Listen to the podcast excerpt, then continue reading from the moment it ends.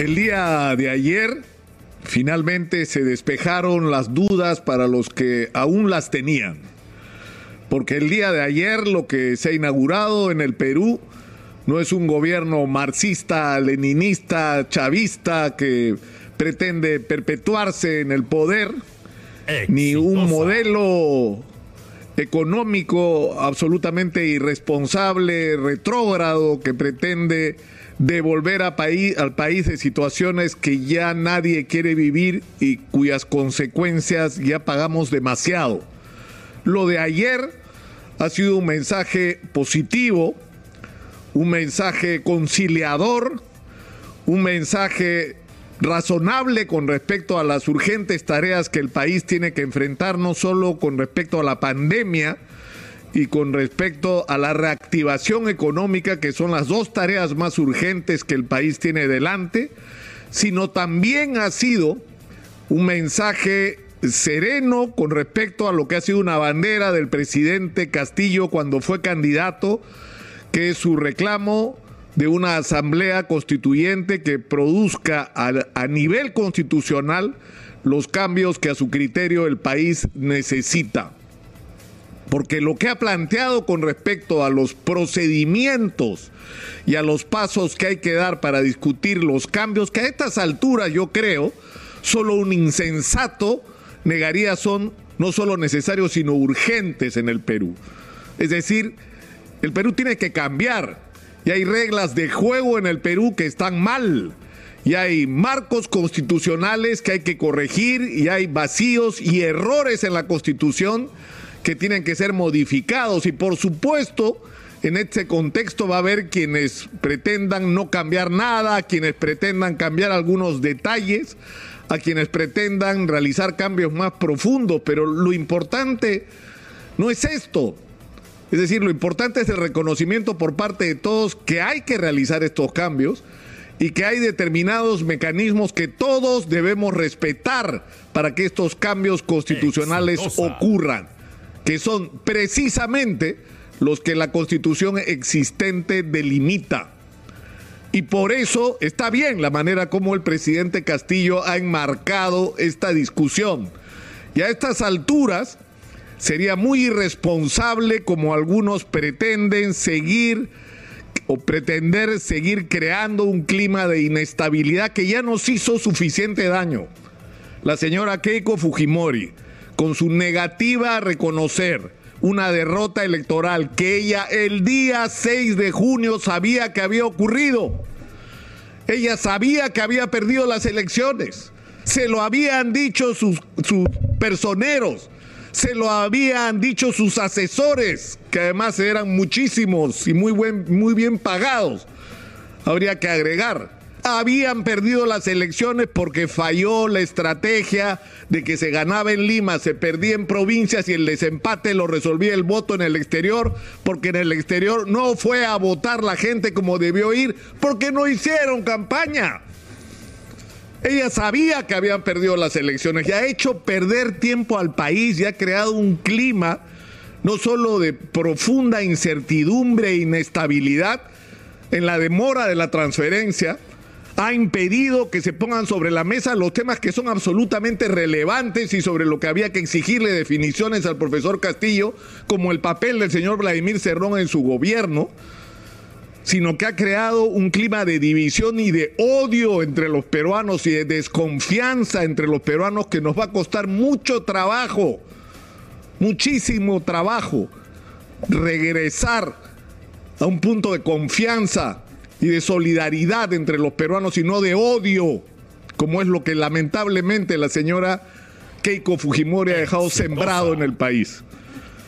Pero ese momento terminó y esto no significa que acá en Exitosa vamos a bajar la guardia con respecto a lo que nosotros creemos son tareas fundamentales con respecto a a lo que durante años hemos venido reclamando, porque hace años que desde este espacio, desde los diferentes espacios de Exitosa, hemos venido llamando la atención sobre los defectos del modelo que se viene aplicando en el país, sobre esta contradicción de un país que crece en términos macroeconómicos y que tiene la peor salud, la peor educación, no tiene infraestructura, la seguridad, es una desgracia. No tenemos proyectos de, de desarrollo como país de largo plazo. Estamos agobiados por la corrupción, no hemos resuelto los problemas básicos de la gente, no le agregamos valor a lo que sacamos de la tierra y exportamos piedras. Es decir, sobre todo eso hemos hablado, sobre la profunda inestabilidad de la vida de los peruanos, que si no trabajan hoy no comen mañana. Y esos problemas requieren una solución y de alguna manera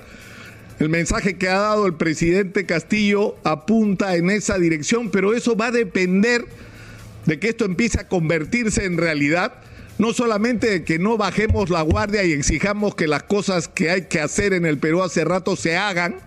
y que dicho sea de paso, valga la reiteración, no tienen ideología. Porque como lo hemos repetido, que la gente tenga agua potable, que la gente tenga acceso a una vivienda digna, que tengamos servicios de salud públicos decentes y que le den la garantía a la gente donde esté de recibir la atención médica que requieran de que existe una educación pública de calidad a la que todos puedan tener acceso y que les permitan, sin importar cuál es su origen social, transformar su vida. Eso no tiene ideología, eso es modernidad y es lo que el país necesita. Y obviamente para realizar todo eso necesitamos no solo que venga la inversión, sino que el dinero que tengamos lo utilicemos de una manera eficiente y sin corrupción. Y nada de eso tiene ideología. Sobre eso deberíamos estar de acuerdo todos los peruanos. Pero depende hacer todas y cada una de estas tareas, no solo manejar la cosa pública con honestidad y con transparencia, no solo no perder de vista que el objetivo es que en el Perú se tiene que gobernar alguna vez después de 200 años para el interés del ciudadano, y no de quienes financiaron las campañas electorales, como ha ocurrido lamentablemente en nuestra historia y sobre todo en la de las últimas décadas, sino además poner en la conducción del país a las personas más calificadas para realizar estas tareas.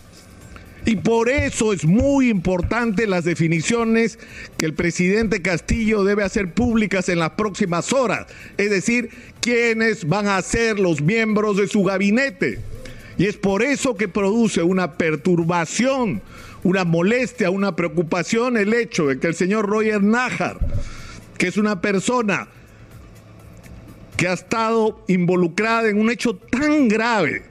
como haber sostenido relaciones íntimas con una menor de 40 años a quien embarazó y que el producto de esa relación la persona que resultó de esta relación y que nació de esta relación no fue reconocida durante años. Es decir, una persona con estas características, más allá de las cualidades que pueda tener en otros terrenos, no puede ser la que represente las esperanzas y los sueños que los peruanos han depositado en manos del profesor Castillo y que incluyen no solamente cambios en la economía y en la vida social, sino cambios en las relaciones entre los peruanos, cambios en la discriminación, cambios en la opresión y la violencia contra los menores y en particular contra las mujeres. Vamos a estar atentos a lo que diga el día de hoy y sobre todo mañana en que se supone juramenta el nuevo gabinete. Pero vamos a estar acá, como lo hemos estado siempre, vigilantes y hablando con la claridad